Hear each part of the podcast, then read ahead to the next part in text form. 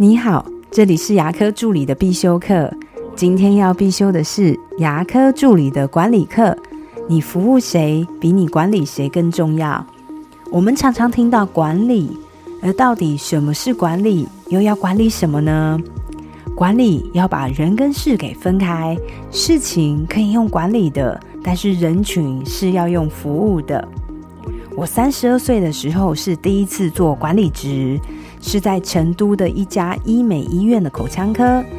当时因为政策的要求，医院都一定要有口腔的部门，所以这是一个新的部门。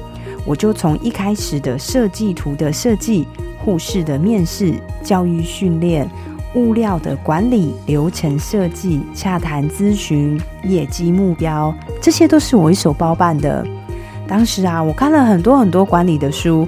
觉得数字化管理、量化管理、KPI 绩效讲的真是太好了，我就彻底的执行，很认真的做。结果呢？结果我发现我自己撞得满头是包，而且我还很委屈，觉得自己明明就很认真啊，可是我怎么那么招人讨厌呢？慢慢的，随着自己年龄跟经验的增长，我才领悟到，管理呢，它应该是管理没有生命的东西。就像是器材呀、耗材呀、数字、流程、报表这些没有生命的，但是人呢？人真的是靠规章制度、奖金法则、KPI 绩效考核就能管理的好的吗？活生生的人呢？其实我们不需要太多的管理他，而更需要的是服务他。我自己平常也是位管理者。可是我把我自己定位为服务大家的人，我见到助理，我一定会问三句话，那就是最近工作都还好吗？有没有遇到什么困难？有没有需要我能帮得上忙的地方？就像是诊所，它要实行标准化作业，我就会花很多的时间跟大家沟通，为什么工作需要标准化？那就是为了帮助大家让工作更有效率。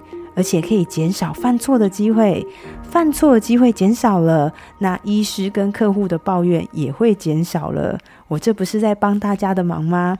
那慢慢的，大家有问题会告诉我，看到我呢，也真的会蛮开心的，因为我是来帮助大家、服务大家的，而不是来管人的。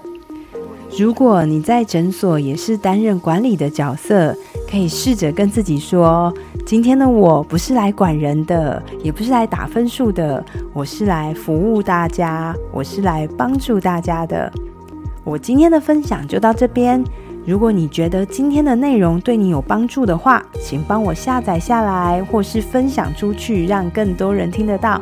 如果你对牙科管理、自费咨询、助理的培训有任何的问题，也欢迎留言给我，或者是在龙语牙体技术所的粉丝专业也可以找到我。那我们下次再见了，拜拜。